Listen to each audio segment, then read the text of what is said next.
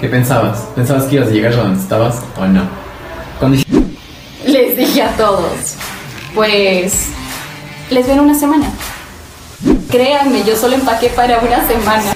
Al principio, como gané el primer reto y luego el segundo reto, como que dije, "Ah, está decente. Y dije, bueno, creo que voy a sobrevivir con lo que sé. Pero conforme pasaba el tiempo, veía que todos sabían muchísimo más que yo, que todos habían viajado, que todos conocían las comidas de otros países y yo vaya popis. Les llevaba ventaja eran los postres en comparación de ellos, porque ellos no sabían de postres, era lo único que yo sabía, como fuerte, entonces dije, chicos, si ustedes quieren ganar esto, van a tener que decidir si quieren dormir o si quieren estudiar para llegar a la siguiente ronda. Entonces llegaba y me pegaba dos horas de estudio hasta quedarme dormida con un cuaderno en la cara.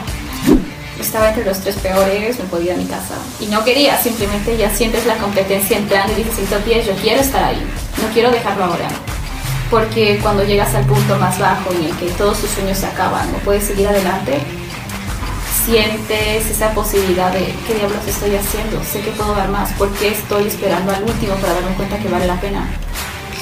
Entonces, el hecho de estar ya casi fuera es lo que me impulsó a querer llegar a más. Y la gente no debe esperar al último momento de su vida para darse cuenta que hay más adelante, que puedes lograr varias cosas si te dedicas. Sería como, a ver, mira todo lo que has hecho, mira todo lo que has logrado, en dónde estás parado, todo lo que has avanzado. Cada cosa que has hecho te ha llevado hasta aquí. Porque simplemente no tenerte fe. Si crees más en ti vas a lograr cosas mejores. No te rindas y intentando. Porque cualquiera puede decir yo cocino, pero no cualquiera puede decir yo sé que lo hago bien. A ver, uno, dos, tres. Hoy nos acompaña la cara más joven, llena de sabiduría y técnicas culinarias, que nos demostró a los ecuatorianos que la edad no es un impedimento para destacar en cualquier ámbito, quedando cuarta en Masterchef Ecuador segunda temporada y trabajando en Criter- Criterion, un restaurante reconocido de Bogotá, siendo una de las manos del chef de Latinoamérica, Jorge Rausch. Ni más ni menos, hoy nos acompaña Daniela Alvear Seas. Yo soy Gabriel Peñafiel y esto es Que Pilas. ¿Qué más, Dani? Esta intro fue, fue larga. No, qué buena intro. Yo, yo esperaba una sola vez te mamaste. Pero es que uno nunca sabe. No, pues me dices Dani Seas y yo me quedé como, oh my god, soy Seas. Y luego me acordé y dije, ah, no bailaste como Dani Seas en todo lado. Es que sí, pues. La- también la gente te debe haber pasado. Sí, es re chistoso. La gente es como Daniel Alvear. En el programa me decían Daniel Alvear. Y toda la gente me buscaba en redes sociales como Daniel Alvear. Y siempre cuando me encontraban decían, yo no te encontraba. De milagro apareciste. Y es que casi todas mis redes sociales estoy como Dani Seas. Eso te iba a decir. Es, es que aparte, es como que no lo sabes, no te enteras. Es que eso mismo, es que a menos que me preguntes o algo, pero es que recuerdo que cuando era muy chiquita, yo no viví con mi papá, mis papás se divorciaron cuando era enana. Entonces no le tenía mucho cariño ni aprecio, que digamos, porque nunca me visitaba, Claro. no pasaba con él y dije, voy a empezar a usar el apellido de mi mamá. Entonces por eso todos me decían Entonces ya ves, te presenté bien. Pero ya hice la- sí se las pasó es con mi papi a los 15. Ah, bueno, entonces ahí la, la segunda versión. él mismo me decía, ¿y por qué no estás con mi apellido? Y yo como que, híjole, y no sé ni qué responder. No manches. No, qué vergüenza, imagínate decirle a tu papá, es que me peleé contigo y no usaba tu apellido y él ni enterado. Claro, eso te iba a decir. Y cuando me dice que la televisión Y Daniela lo más triste es que él ni enterado. Ay, ustedes entenderán, muchachos, que no viven con mi papá. Pero bueno, sí, sí, yo también te cacho full. full, full, full, full. Yo no, yo no me imagino yo siendo, o sea, mi padrastro es Abril, yo la amo con mi vida, Pero, pero Gabriel Abril suena a Gabriela, no Gabriel Abril, entonces como que dije, no. Gabriela, Y, y me ha pasado, porque alguna vez sí me dijeron, Gabriel Abril, era un estadio o algo así, Gabriel Abril, y, y nadie sabía quién era, y encima como que sería un, no se llama Gabriela. Y Broco, tampoco Abril. Tú le dices, ay, perdón. qué Entonces, choleña. entonces era como que raro. Pero sí, sí, sí. Bueno, empecemos desde los pies. Oye, eres chiquita. Chiquita de edad, pero sabes full. Y lo demostraste full. Full, full, full bien. Bueno, ¿qué crees que es lo que te motivó a vos a decir, oye, soy buena en la cocina? No tengo idea. Yo creo que mi ñaño diciéndote, diciéndome, mi co- tu comida no sabe tan mal, Daniela. Eso es lo que te motivó a decir que eres buena. Sí, porque como que mi abuelita siempre era la de comida de casa, cuando comíamos con mi mamá era comida más rica. Y Ya. Yo decía, yo estoy cansada de la misma comida. De la Tú decías eso. Sí, es que era clásico, crema de zanahoria, crema de espinaca, crema de, crema de cualquier cosa y luego arroz con seco de pollo, seco de carne, cualquier otra cosa así. Y yo como que veía esos programas de cocina y había comida re extraña que yo sí quería probar. Entonces dije, Luis, hagamos esto. Luis es mi ñaño. Ya. Y él me acole en cualquier cosa que yo haga. Sí, si Sí. tu ñaño es un acolite en mal plan, ¿no? No tienes idea. Cuando le digo, quiero grabar videos para YouTube, me dice, ya grabemos. Y es más, quería hacer eso y ¿sabes qué me dijo? Sí. ¿Y si haces comida inspirada en una serie? Y yo digo, ¿qué serie? Y me dice, Hannibal. Oye, Y pegar ¿qué pedo? la plena, pegar a full, imagínate. Comida inspirada en una serie. O sé. sea, sí, pero te ubicas la serie Hannibal, ¿verdad? Sí, sí te cacho. O sea, yo dije, Pero- no, ¿a qué voy a ir a matar para hacer eso? Inspirada en películas, ponte si 50 sombras, no sé qué plato puedes sacar. pero, sí. pero no, bueno, pero estaría re chido, sí. qué, qué loco, pero qué, qué buena relación. ¿Cómo crees que fortaleciste eso de La relación con mi ñaño, Sí. pues desde que somos chiquitos. Porque, como te cuento, mis papás se divorciaron cuando yo nací y mi hermano empezó a vivir con mis abuelitos. Y yo estaba en Ah. Estados Unidos. Y de ahí, cuando volví a Ecuador, mi ñaño y yo, pues pasábamos todo el tiempo juntos. Me quedé a vivir con mis abuelitos, no con mi mamá. Luego mi ñaño y yo nos fuimos a vivir con mi mamá, nos volvimos con mis abuelitos. Y ponle que alrededor hasta mis 18 años me he mudado más de 10 veces. Y en esas 10 veces siempre he estado con mi ñaño. Ah, Entonces, pero por eso tenemos tanta relación. tienes- Nunca... Eso te iba a decir, porque yo con mis ñañas, o sea, sí, pero no. No Como que pega. Algo no, no cuaja tan bien así. Exacto, entonces de la relación que yo tuve con mis papás la hice crecer con mi ñaño, ¿sabes? Somos Claro. amigos, somos hermanos, somos panas, somos cualquier cosa. Sí, sí, sí, eso me hizo cuando, digo, cuando le digo, cuando salgo con un chico o con mis amigas, digo, si alguien se quiere ganar a mí, a mi familia, primero empieza por mi ñaño. Claro. Él es el más importante la Ya ven, gente. Bien, sí. Pero bueno, verás, eh, cuando te lanzas a Masterchef, ¿qué pensabas? ¿Pensabas que ibas a llegar a donde estabas o no? Cuando hiciste el video, ¿qué pensabas?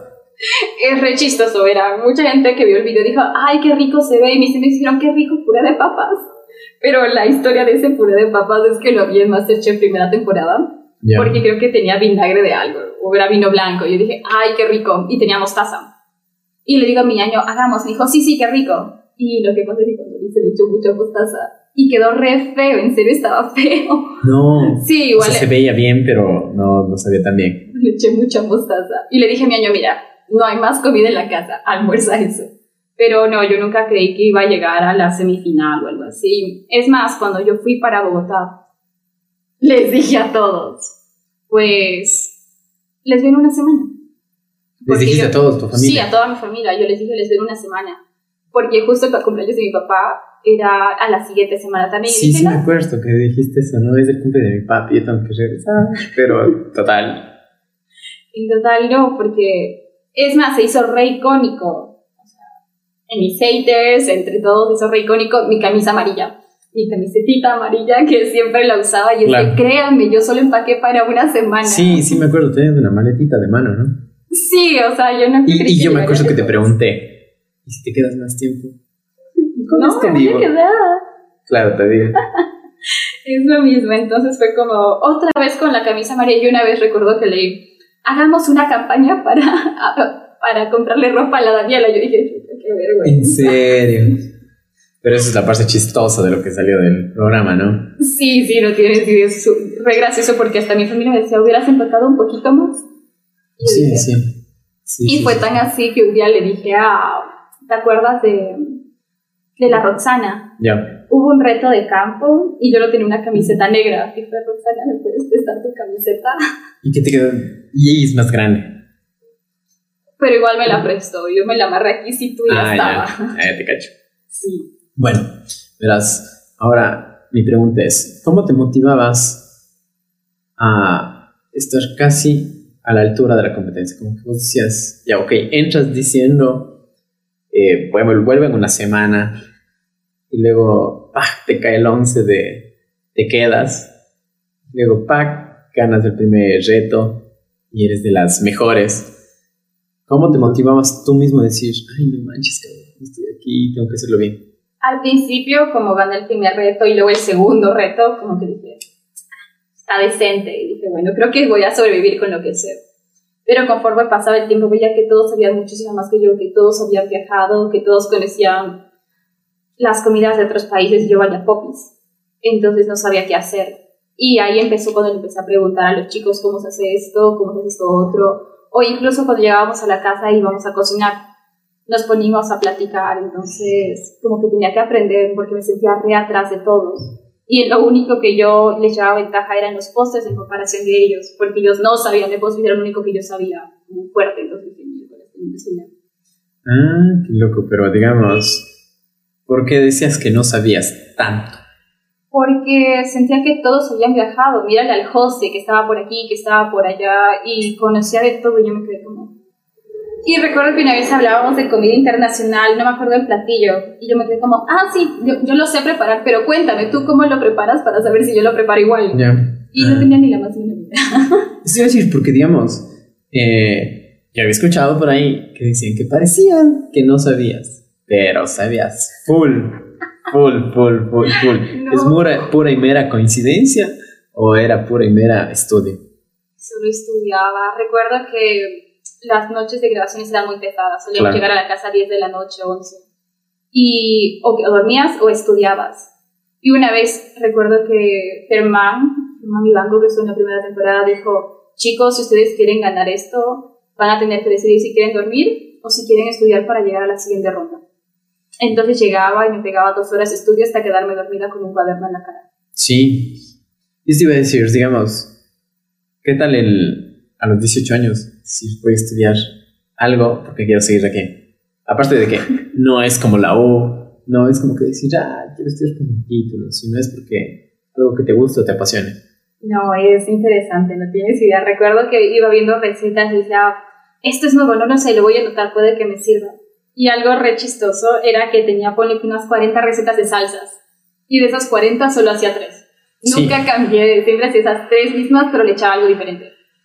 Entonces de ahí he aprendido un montón, pero me gustaba. Como que esa inspiración que sientes al cocinar y la pasión que le pones es completamente diferente al uso que le pones a los estudios. Ah, ya te cacho. Full, esto iba a decir. Y ahora, ¿en qué momento dices que sí te apasiona la cocina? ¿En qué rato dices, ok, esto me encanta?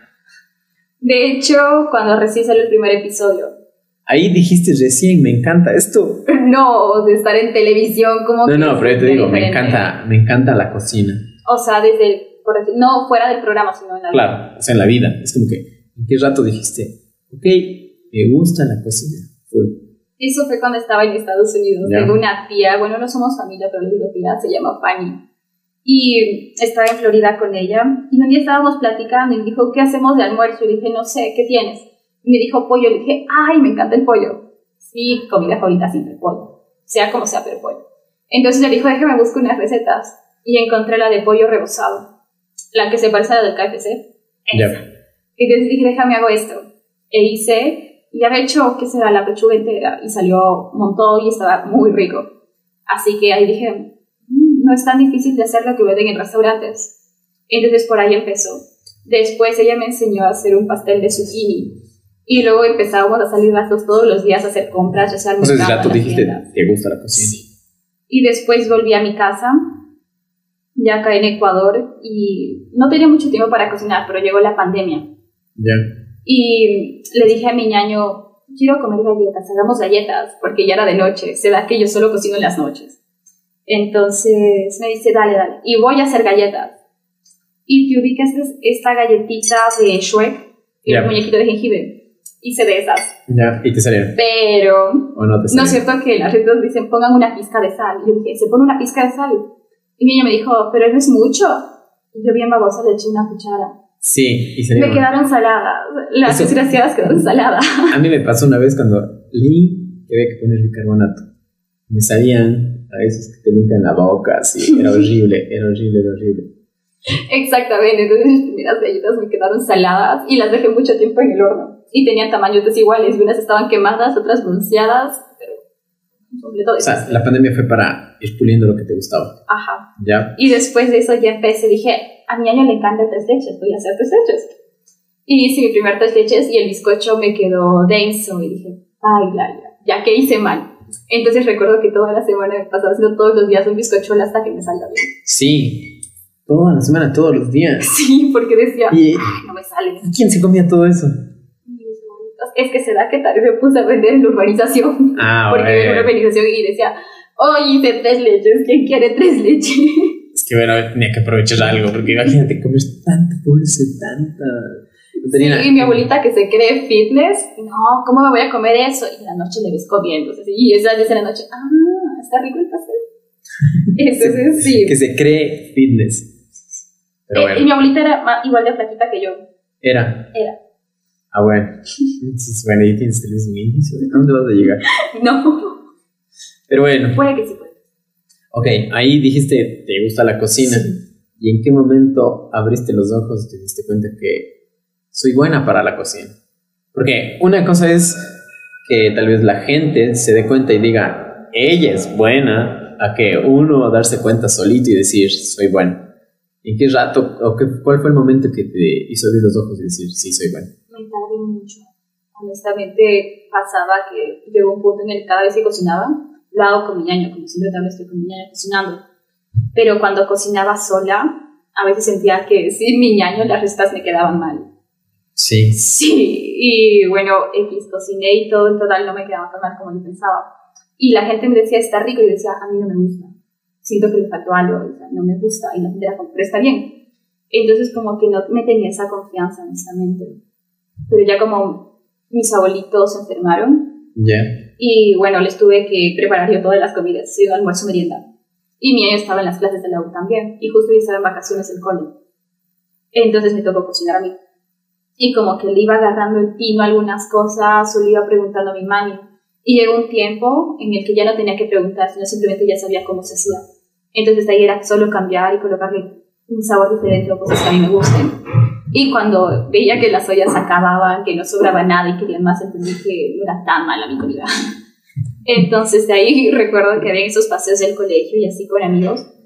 Y yo decía, yo quiero cocinar. Y era como, ah, bueno, y te preguntamos cuando yo quería, para ir O sea, ya desde el colegio decías, yo quiero cocinar.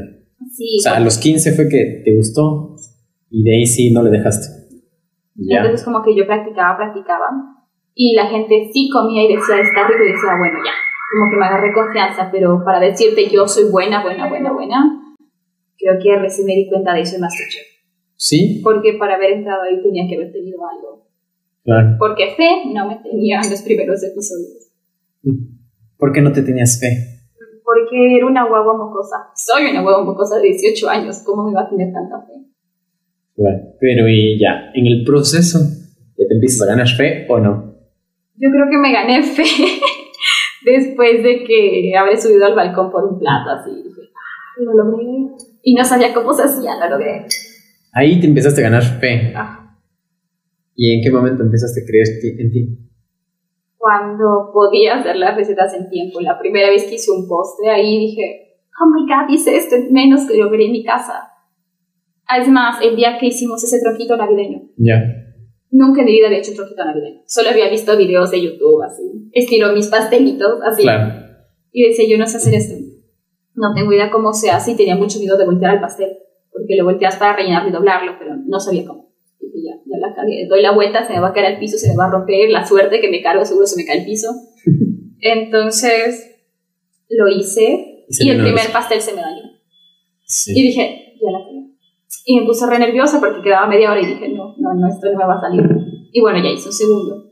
Y me salió. Y ese dije, ya ni siquiera voy a hacer a medidas a ojo. Y cuando logré ver lo que hice al final dije, sí puedo. Y dije, como que ahí dije, mira, tú puedes lograr esto si estudias más. Entonces como que yo me tuve fe. Y dije, Ahí yo creo en mí, yo puedo hacerlo, solo necesito dedicarme. Y digamos, ya ok, así te diste cuenta que te puedes tener fe. Y si vos dijeras a alguien más, tente fe, ¿cómo lo hicieras? ¿A qué te refieres? Como que aconsejaras a alguien de que se, te- se tenga fe. Uy, no, le diera un buen discurso. Me encanta a veces cuando alguien está mal apoyar, entonces sería como, digamos tú ya, yo qué sé, digamos no te tienes fe, pero cocinas bien, ¿sí? Sería como, a ver, mira todo lo que has hecho, mira todo lo que has logrado, en dónde estás parado, todo lo que has avanzado.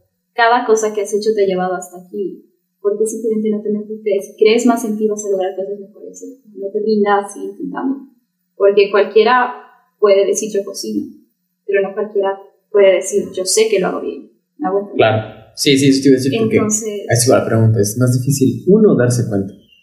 Porque exacto. La gente puede ver lo que está allá, pero uno quizás verse a sí mismo y decir, soy bueno en esto, o soy malo en esto. No, es tan fácil. Exacto, entonces como que tienes que darte cuenta de todo lo que has hecho para saber lo que vales.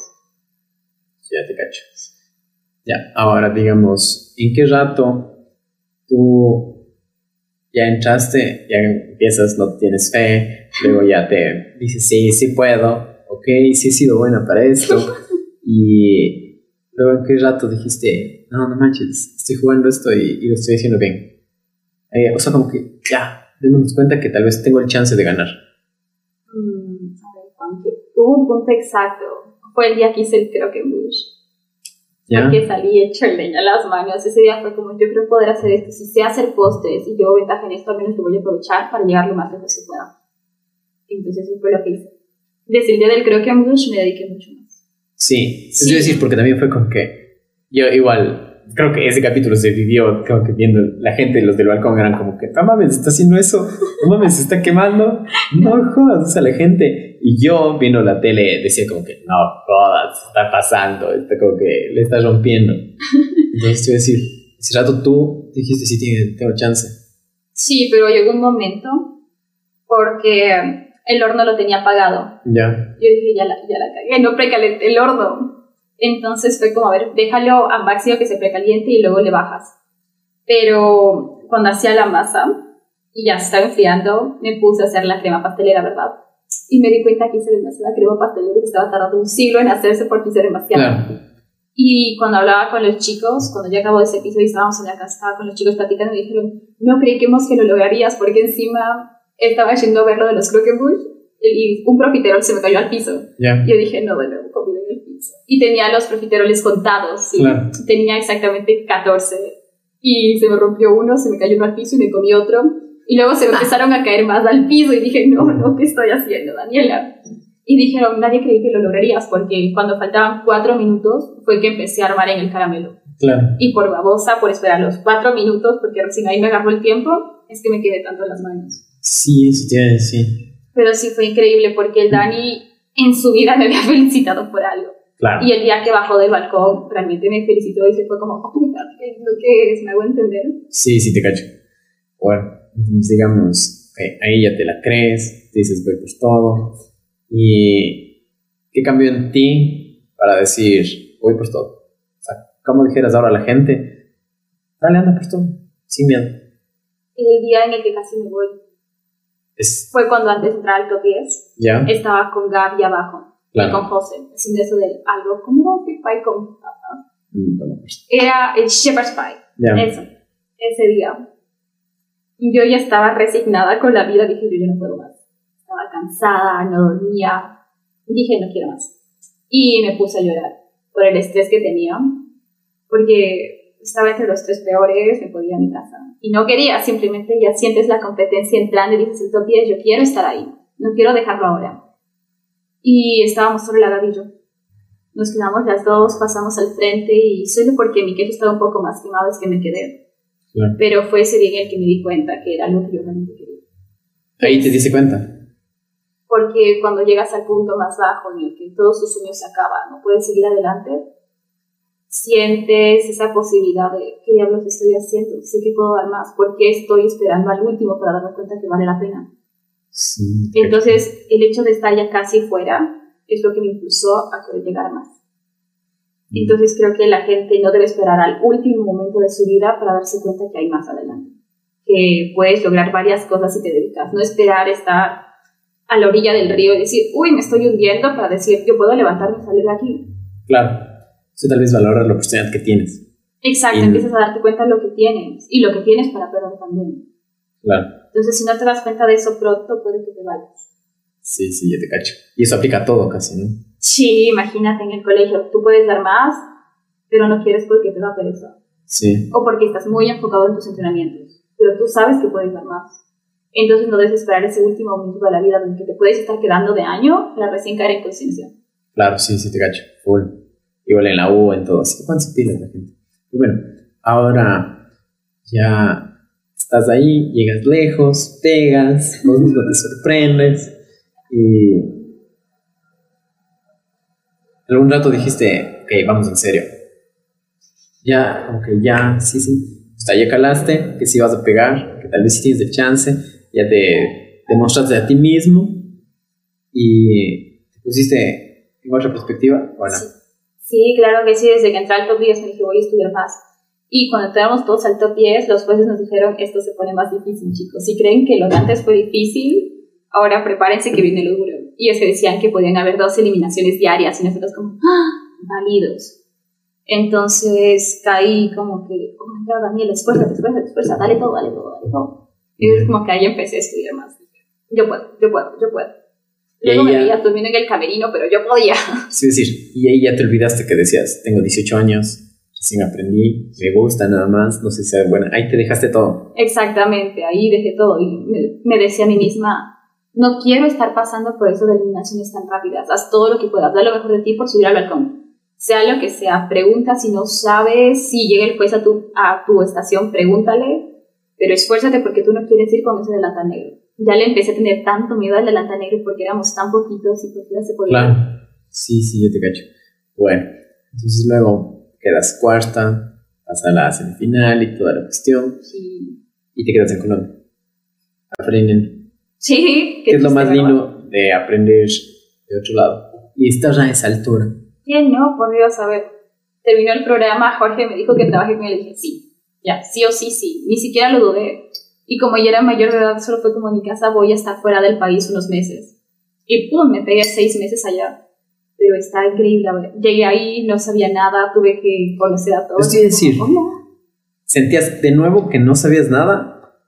Yo sentía a mí misma que no sabía ni pío, pero llegué allá así como, hola, buenos días, y pastelería directo, dije, Bien. no me voy a quejar. Y recuerdo que justo la chef de cocina se llama Yureli. Y me dijo, ¿tú sabes hacer, yo qué sé, un creme brulee? Le dije, sí, ¿cómo haces el creme brulee? Y yo así, explícame cómo lo haces tú. Yeah. Y me dijo, no, no, cuéntame, ¿cómo lo haces tú? Yo dije, ya vale, a ver, leche, crema de leche. Me dijo, ah, ya, sí lo haces bien. Y luego, pum, ¿cómo hacer cheesecake? Y no, nunca vida había hecho un cheesecake, entonces dije, ya vale. ¿Nunca Y- habías hecho un cheesecake? No. Entonces me dice, ¿cómo se hace? Y yo así, crema de leche. No. Ay, cuéntame tú cómo lo haces. Y me dice, crema agria, queso crema. Y dije, ah, no, no, no lo había hecho. Entonces fue como, bueno, ya Daniela, estás aquí yo no empezar de cero. No digas que sabes algo que no sabes. Si no sabes, ve y pregunta porque luego la, la friegas aquí. Eso te iba a decir, porque digamos, ya sales de Masterchef, dices, sí sé, y te toca salir a otro nivel más alto, ¿no? Sí, sí, entonces fue como, a ver, ya, vamos a empezar desde cero, Daniela, ¿sí? Que no te dé vergüenza decir que no sabes, porque uno se apena después de estar, yo que sé, Masterchef, semifinal, y empezar en cero en algo, Claro. se apena decir no sé. Entonces fue como, bueno, y si no sabes, llegaba a mi apartamento y me ponía a ver videos de cómo se hace. Entonces, hubo una vez, el primer día que llegué, recuerdo que estaban sacando un creme brulee, y yo como, "Mm, ¿cómo se hace? Entonces me muestran y estaban yendo a latinarlo. Y me dicen, ¿quieres hacerlo tú? Y yo tenía mucho miedo de usar el soplete, porque no era de esos chiquitos que hablas, sino era de esos grandes que tienen una gran boquilla. Entonces yo le dije, no, no, no, porque además estaba Jacobo y me Ya. estaban viendo y dije, no, no, me da vergüenza, no quiero cagarla. Entonces igual me dan el soplete y como que creo que lo hice bien y ya están yendo a llevar el plato y yo voy a cerrar el soplete y justo se da que pongo mal la boquilla y me quemé el brazo No. y dicen huele a quemado y era mi piel quemada. Y yo digo, no, no, a mí no me huele a nada, huele como a piel quemada. No sé de qué están hablando. Y tú así, el brazo. Sí, entonces eso me pasó en enero, me- mi primer día ahí, mi primer día quemada. Y es más, aún tengo la cicatriz, una cosa Sí. así de grande. No manches. Sí, o sea, lo alcanzas a ver acá, es toda esta manchada. Ah, no, no, es que loco. Sí, bueno. entonces el primer día, mi primer Son las heridas de batalla. Eso es lo que me decía a mí misma, es que estoy aprendiendo, es por eso. Sí, eso te iba a decir. Entonces el primer mes que estuve en el restaurante, haya o no haya querido, tenía o quemadas o cortadas. Pero las que más tengo son las del horno, porque Ya. manejábamos un horno a 350 y yo claro. siempre horneaba el pan. Sí, sí, sí. Y al principio yo no sabía cómo. Entonces, hasta que haya aprendido, hasta que le haya cogido la práctica, mínimo pone que tengo, a ver, tengo las peores, una aquí y otra acá. Son las más grandes. Tengo dos grandes y muchas chiquitas, pero no me pego duro. Sí, sí. ya. Entonces, digamos, o sea, cuando saliste de un nivel a entrar a otro nivel de ligas mayores, totalmente. ¿Cómo te pusiste? Tengo que estar a la altura de que ya es un restaurante, ya no soy yo, quizás ya no es Daniela la que sale y nuestro plato, sino ya es Criterion. ¿Cómo te dijiste, tengo que ponerme a la altura? Pues al principio tenía un compañero en la cocina, o sea, en la pastelería. Y a veces Yureni, que digo, la chef de cocina, nos iba a ayudar. Y yo no sabía mucho, tenía mucho miedo de hacer las cosas, porque tenía la idea de que podía dañarlo, que podía regarla. Entonces entraba a trabajar a las 11 de la mañana, tenía un descanso de 4 a 7 de la noche y de ahí volví a trabajar de 7 a 10 de la noche. Entonces tú decías perfecto. Y como no tenía mucha experiencia, empecé a llegar a las 8 de la mañana. En el descanso de 4 a 7 igual me quedaba y me quedaba practicando. Entonces siempre, siempre, recuerdo que empecé a dar más de mí. Dejé mis horas de hacer cosas y todo para darle más tiempo al restaurante porque no podía no estar a la altura. Todos eran increíbles. porque yo no serlo? Y es más, yo no sabía escribir en platos con eso de las mangas y todo. Entonces agarré un día y me puse a practicar toda esa mañana cómo escribir, hasta que por fin lo podría hacer con letra cursiva y lo podría hacer bien. Entonces, cuando empezaban a salir postres y había que escribir, solo yo sabía escribir en platos. Entonces, una vez fui al baño y me fueron a tocar la puerta de la necesito que tú hagas un feliz cumpleaños. Yo en el baño como, voy. Entonces se me hizo bueno que saber que me necesitaba que llegué a ser buena en lo que estaba haciendo. Y cuando le escuché a Yureni Oaxaca decir, ella es buena, contratémosla. Y saber que toda la cocina apoyaba la decisión de que me contraten en el restaurante, porque todo enero fui pasante. Y saber que para febrero era parte del staff ahí. Claro, y ahí digamos, ¿tú crees que siempre la práctica y la constancia? Sí, imagínate, agarrarte seis horas más de tu vida solo en la práctica no sé, creo que no todo el mundo lo hacía porque yo me gustaba madrugar. Y le decía a veces a mi compañero de pastelería, madruga conmigo. Me decía, no, me da pereza, si quieres te llego a las diez y media. Y yo llegando a las ocho de la mañana. ¿Me hago entender? Sí, sí, te cacho. Entonces, es eso. Porque no, no me, me siento mal cuando me quedo atrás. Me siento que o hago las cosas bien o hago las cosas bien. Al menos es algo que me crearon en mi casa, Daniela. Si estás en un lugar diferente, haz las cosas bien, dedícate más. Que luego no sales adelante. Y los días que Jorge entraba al restaurante e iba al área de pastelería, ponía muy nervioso, me ponía a todo como loca, así sea que no tenga basura, pero limpia, limpia, limpia, limpia. Y cuando llegaba era como, buenos días, Jorge Raúl, o buenos días, chef. Y él era como, hola Danielita, ¿cómo estás? Y yo como, oh Y un día recuerdo que entró y me dijo, buenos días, princesa. Y mi compañero dijo, ay, es que es como un papi, Entonces es muy bonito. E iba, revisaba mi trabajo, veía el pan y decía, ay, el pan está bien hecho. Y decía, lo hice bien. Y un día recuerdo que estaba horneando pan y los panes me quedaron re bonitos. Esta vez me encantó toda la horneada de pan. Y pasó que entraron los chicos y todos vieron el pan. Y yo así de, mira mi pan. y Jacobo me dijo, ¿y por qué estás contenta? Eso es algo que deberías hacer todos los días. Y yo como... Claro, eso te iba a decir Exacto, y luego fue como, no, Danielita es broma, que está bien. Quizás, quizás ya luego como que, lo que decías, llegar al punto de excelencia, lo que busco, pero ese rato ya la excelencia era normal.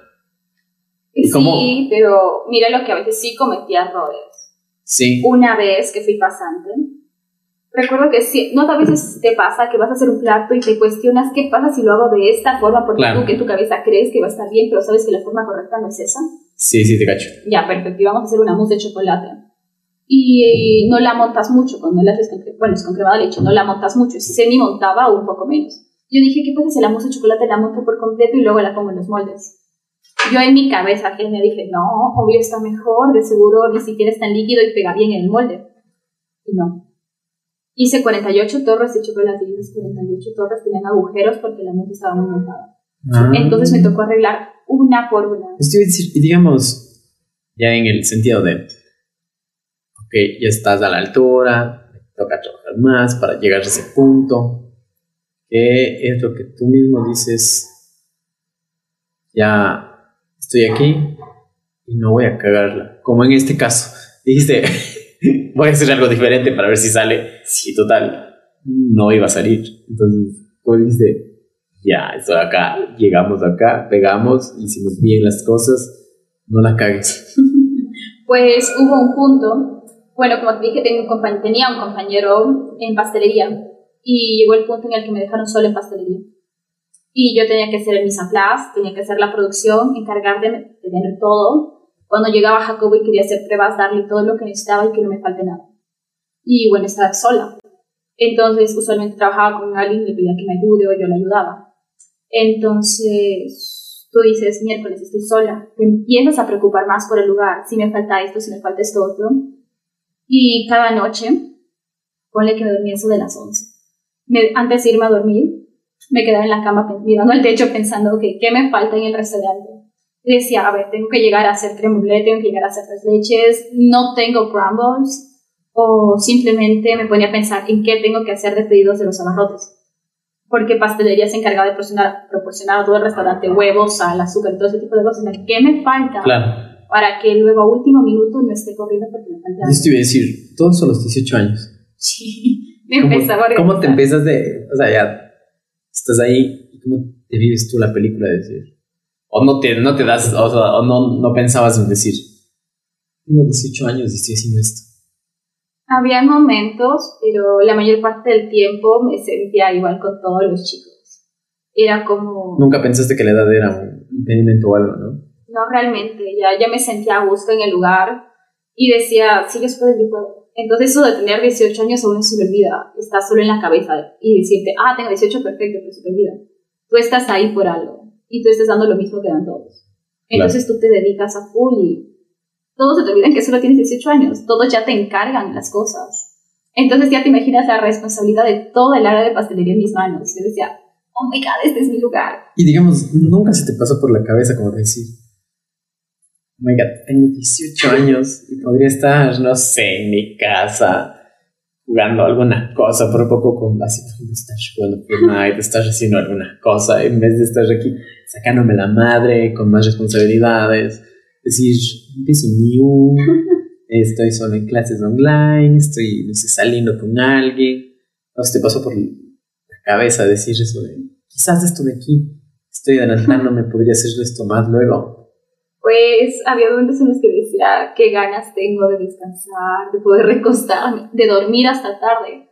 Pero eso era solo los lunes, solo los lunes tenía tiempo para pensar en qué quería hacer con mi vida. Pero decía, estoy trabajando en lo que me gusta, me pagan por hacer lo que yo disfruto. Entonces no me quejaba. Claro que lo único que me quejaba es que quería dormir más, pero solo eso. Pero aparte de eso me encantaba mi vida, me encantaba mi trabajo y cuando me levantaba todos los días decía, ay, qué rico, ya voy al restaurante. Y cada noche decía, ya me quiero ir. Pero todas las mañanas siempre empezaba con buena energía. Además de que había alguien que se llamaba Doña Judith. Ella era como una mamá. Es como una mamá, la voz, no tienes idea. Y yo llegaba del gimnasio al restaurante, de 7 a 8 el gimnasio, y llegaba a las 8.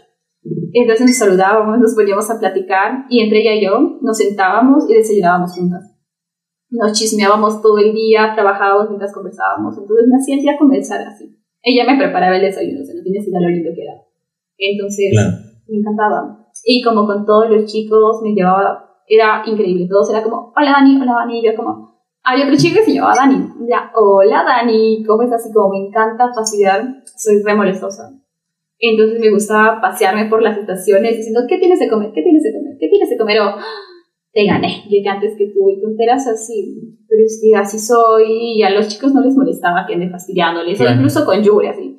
Yure, te traje café o así. Chévere. Entonces, es lindo. Bueno, ahora viviste ya sola en Colombia.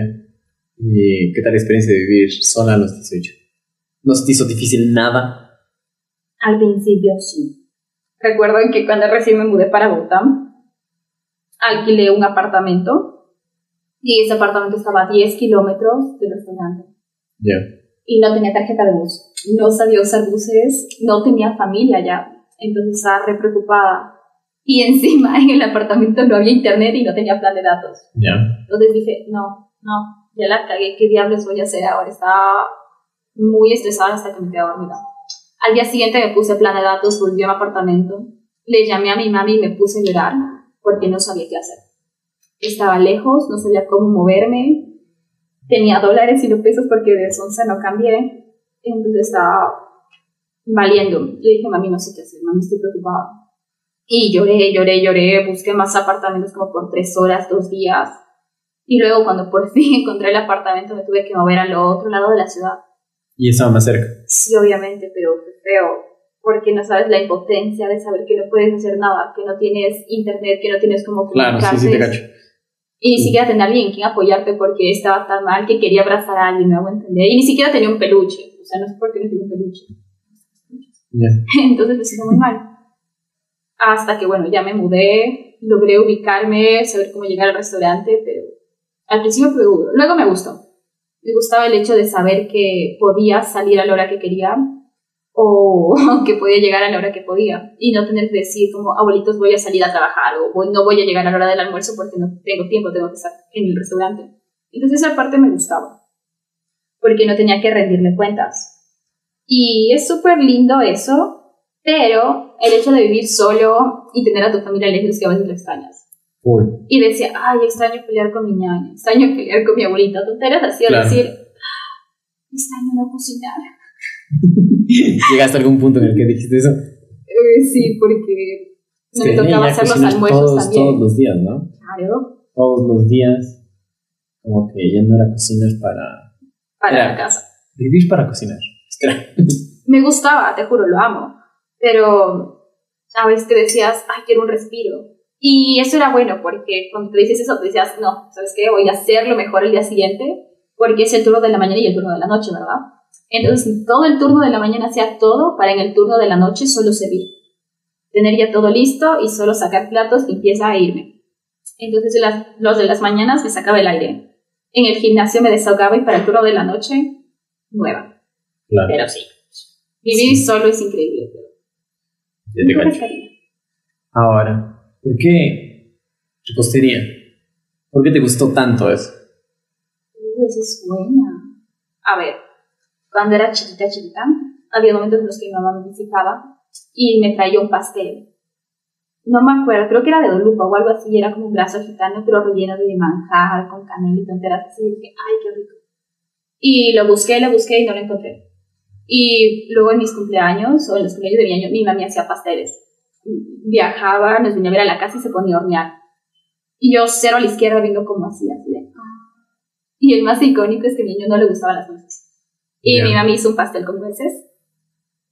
Y le dijeron que cómo era el pastel. Y le pegaron la cabeza a mi año. Y mordió el pastel y tenía nueces y se puso a llorar. Y yo empecé a reír.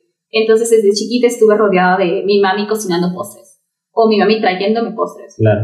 Y ya cuando iba creciendo decía, "Mm, me gusta más lo de sal. Entonces me pegué a lo de sal y dije, "Mm, los postres, ¿esto cómo se hace? Porque me gustaba salir y pegar a mis postres, pero no sabía hacerlos. Entonces llegó el punto en el que dije, yo quiero dejar de comprar y empezar a hacerlos. Dije, puede que sea más económico. Entonces fue ahí en ese punto en el que dije.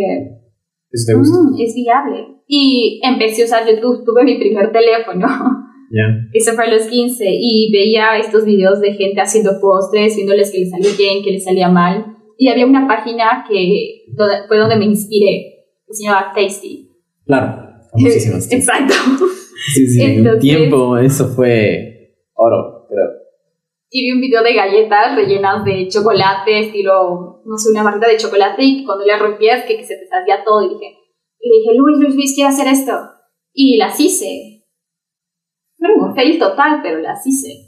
Y lo bueno es que mi niño me decía, yo hago contigo y mis abuelitos me decían, yo te compro todo. O sea, tú solo dime qué necesitas, vamos, compramos. Siempre hubo el apoyo ese.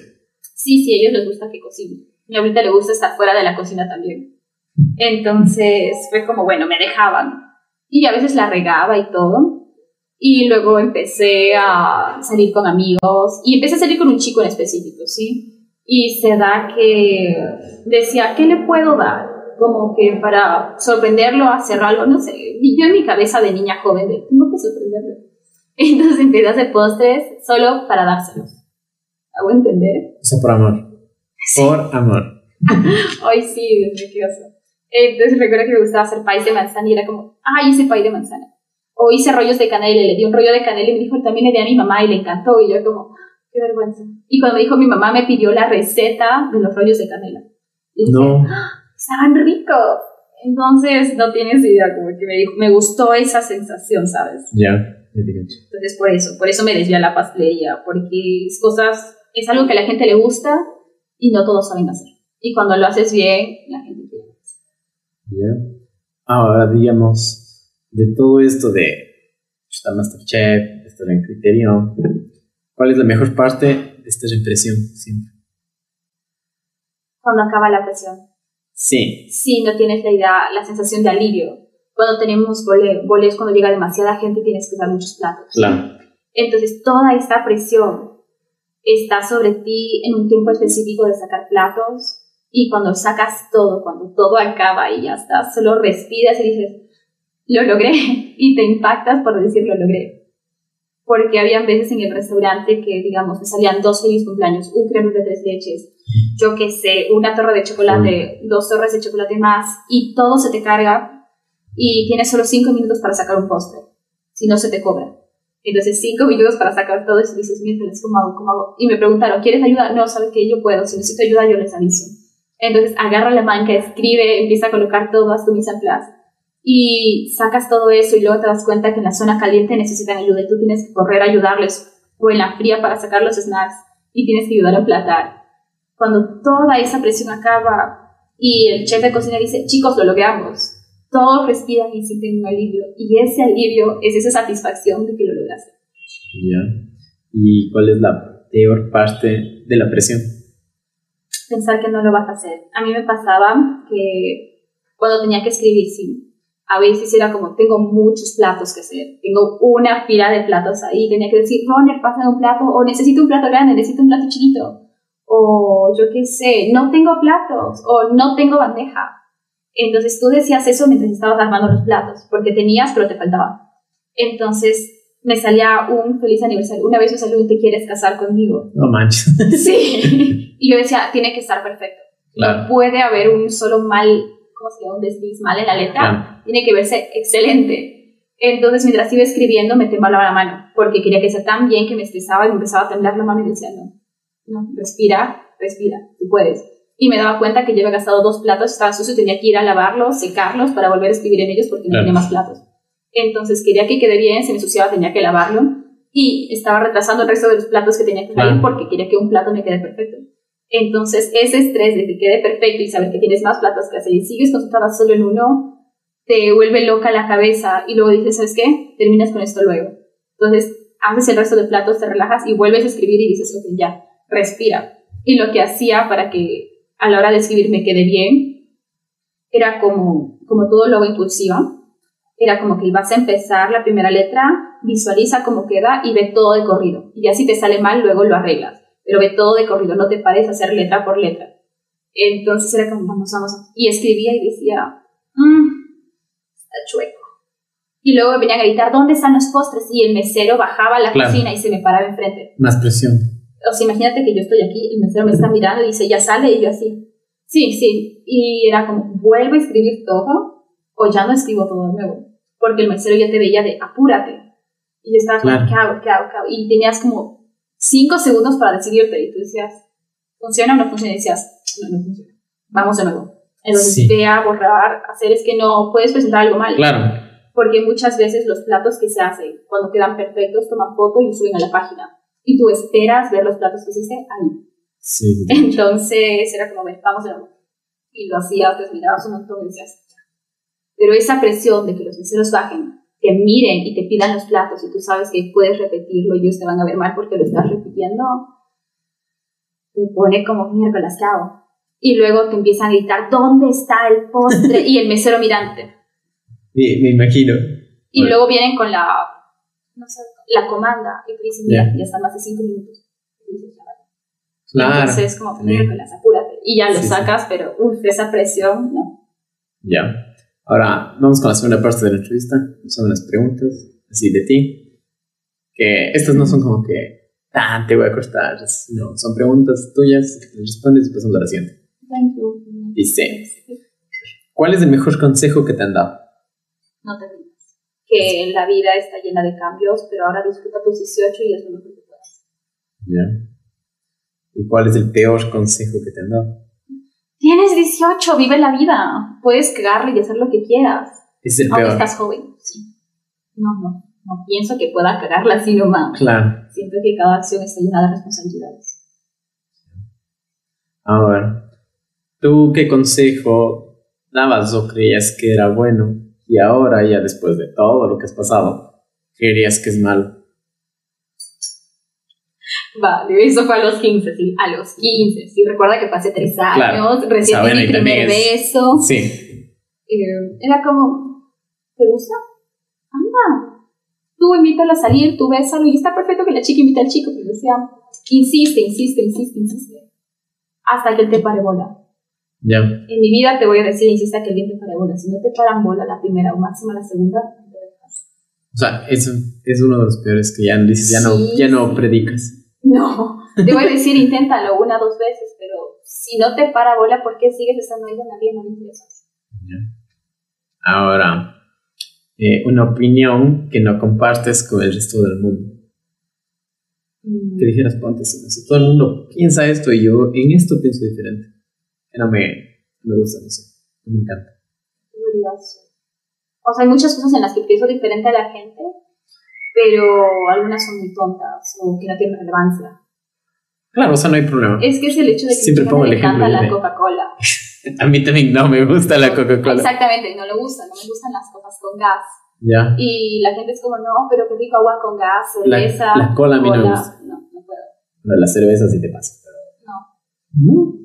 La voy a tomar una reunión con amigos, pero cosas con gas. No, Sí, a sí, tomar. yo te cacho. ¿Ya? Entonces, pero es que no es como algo realmente llamativo. Creo que mucha gente te subestima. Y yo creo que no hay que subestimar a nadie. Cualquier ahí. persona te puede sorprender, así sea que tengan 10 años, puede sorprender con cualquier cosa. Ya. A ver. Ahora. Algo que nadie sepa de ti. Esto es mi forma de ser. No tanto mi forma de ser, pero algo que creo que pocas personas saben es que cuando era más chiquita sufrí de bullying en el colegio. Sí.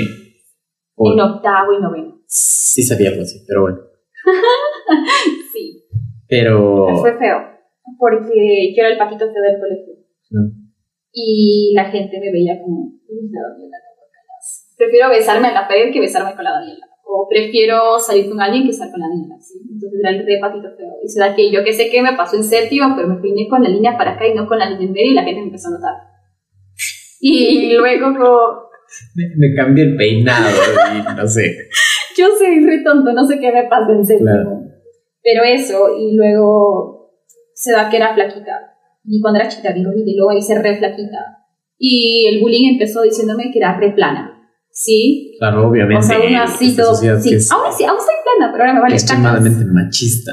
Entonces me, resentí, me sentí muy mal por eso. Y luego se da que me- la gente quería salir conmigo en los recreos y decía, claro, soy amiga de la gente, voy a salir con amigos en el recreo, porque o sea, tú dices amigos. Y la gente te veía mal por eso. Y los rumores que se inventaban como que tú te acostaste con 10 personas y tú a tus 13 como, ¿qué pedo? Entonces llegó hasta el punto en el que lloraba siempre en el colegio. Me Sí. sentía muy mal, muy, muy mal. Y luego pasó que, bueno, algo re malo pasó y esto es algo que creo que no se lo cuenta casi nadie, creo que nadie sabe. Pero, oh no, Dios. Entonces se da que en Estados Unidos tuve problemas de depresión. Ya. Porque yo en mi vida estaba tan enamorada de un chico y ese chico me rompió el corazón a los 15 Claro. y sentí que era un zombie. O sea, perfecto, sacaba notas buenas en el colegio, me iba bien en el deporte, llegué a las estatales, pero no comía, no me alimentaba, solo hacía deporte y tomaba agua. Sentía que vivía una rutina todos los días y cuando te llegan esos problemas te presentas mal. Y fue tan malo que llegaba cada noche a mi casa y solo lloraba. Me iba a la tina y lloraba. Entonces fue muy feo, pasé tres meses mal, llegué a tener problemas alimenticios y eso sí me causó muchos problemas, ¿sabes? Y como te pusiste bien y dijiste, dale, cabrón. Sí, güey. No, no. Cool. Fue como un año. Pero, Y fue tan malo el punto. Y si tuvieras el chance de aconsejar a alguien que esté ahí, ¿qué le dijeras? que si fue por una ruptura amorosa o por cualquier X problema que lleve a esa situación. O sea, por cualquier razón que estén ahí, están ahí, viviendo algo así. Si tú dijeras, tengo el chance de aconsejar, porque lamentablemente la gente que no ha vivido de la depresión habla y sin conocer, habla sin argumentos. Pues a ver, Y dice que es algo súper fácil, pero yo también que he pasado por ahí, no, no es tan fácil. entonces digo, la anorexia y la bulimia no son cosas Claro. fáciles. Entonces, créeme que si alguien está ahí y yo conozco, yo que soy esa persona, sería como, la vida vale mucho más para que te estés a ti misma. Y yo sé que es difícil, créeme que luché con eso un año, que se largó a dos Claro. años, pero no lo vale. La vida está llena de cosas, de diferentes maneras de curarla. Simplemente estás tan cegado por un problema que no te das cuenta. Claro. Que tú te ves a ti mismo y te dices, estoy mal. Pero solo tienes que salir al mundo para darte cuenta que eres perfecta sin que alguien tenga que decírtelo. Pero toma tiempo. Amarse uno mismo toma mucho tiempo. Entonces creo que hacer que una persona lo haga tiene trabajo y necesitas ayuda. No necesariamente de un psicólogo, Claro. valen popis, pero de una buena amiga que te ayude a salir adelante. Porque a veces la familia no lo entiende y contar solo a la familia es psicólogo a la primera. Claro, sí, y sí, eso, es- por mi parte, hubiera sido peor. Si mi familia se hubiera enterado, hubiera sido peor. claro, sí, te cacho. Entonces tenía a mi amiga y ella me hizo dar cuenta que hay más en el mundo que una sola persona que te diga que tú estás mal. Si una persona te ve mal, ahí es que te van a ver perfecta.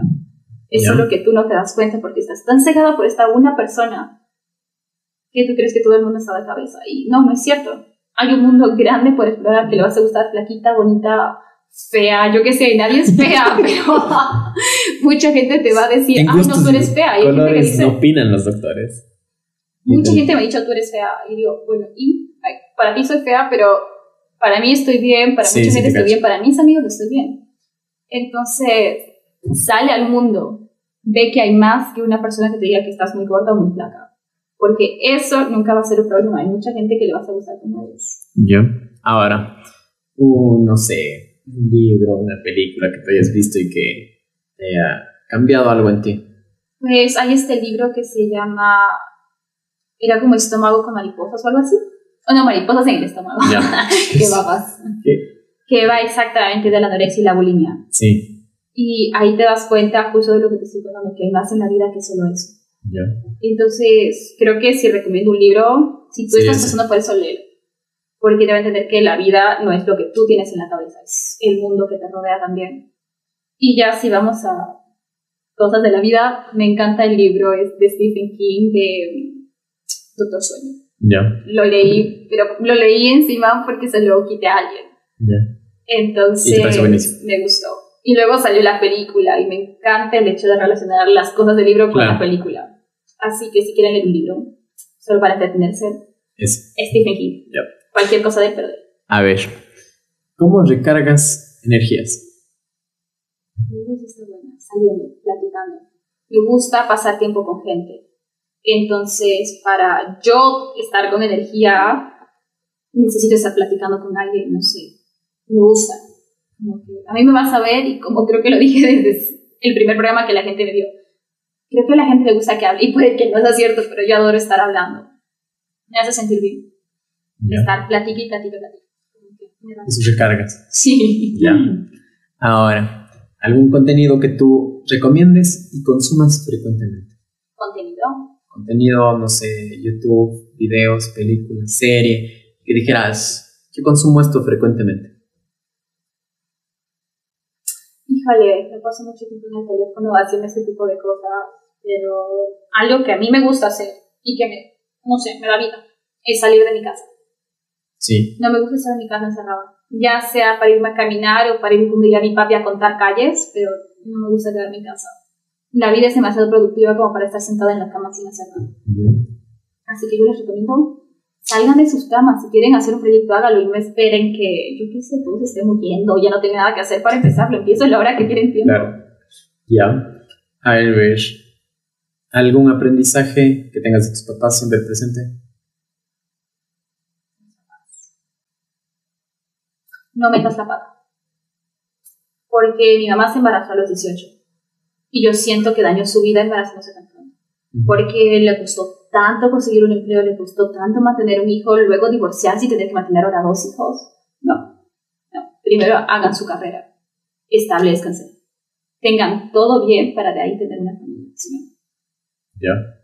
Ahora, algo que dijeras, todo el mundo tiene que ver esto porque les puede cambiar, puede dar un mensaje no sé. Yo creo que la gente aprende de las lecciones de la vida, no viendo cosas, ¿sabes? Y alguna cosa, no sé, un libro, algo que... Vayan a cursos inglés, muchachos. Especialícense, ahora todos manejan dos idiomas. Eso de ahí dijeras que todo el mundo tiene que ser. Sí, sí, para qué decirte que no, no. Ahora todo el mundo habla inglés y español. Vamos, necesitamos un tercer idioma. Yo quiero un tercer idioma. Entonces, chicos, dedíquense que la vida está ya de competencia. Ya. Ahora, es la última. Tres aprendizajes, tres cosas que son tus pilares para hacer tu vida. Mm, haber conseguido mi título en inglés. Uno, un pilar para mí es un segundo idioma. Ya. Mi segundo son mis abuelitos. Porque ellos se casaron a los mi abuelito a los 20 y algo. Y justo hace dos semanas celebré su, con ellos su aniversario de 47 años de casado. Entonces, para mí es un segundo idioma y el estudio. Una buena relación de amor, porque es lo que yo aspiro en la vida, y siempre tener en la cabeza que llegas al éxito si tú quieres, si tú te dedicas. Entonces, para mí, eso, ¿sabes? ¿Cómo es eso siempre llegas al éxito si tú quieres? dedicación, míralo como dedicación. Es lo que me digo a mí misma. Si tú quieres llegar lejos, dedícate. Esfuérzate, está todo de ti. Entonces, dedicación es como esta tacita, de, gran, de gruesa, pero debe ser tan alto en tu vida. Claro. Por eso digo, o sea, la dedicación es todo. Sí que tenemos amor, dedicación y estudio. Es lo que siempre se basa en mis decisiones. Ya. Muchísimas gracias, Dani. Sobre todo, ¿qué pilas? Y esa gran gente que sí, dice, ¿verdad? ¿Qué tal te pareció?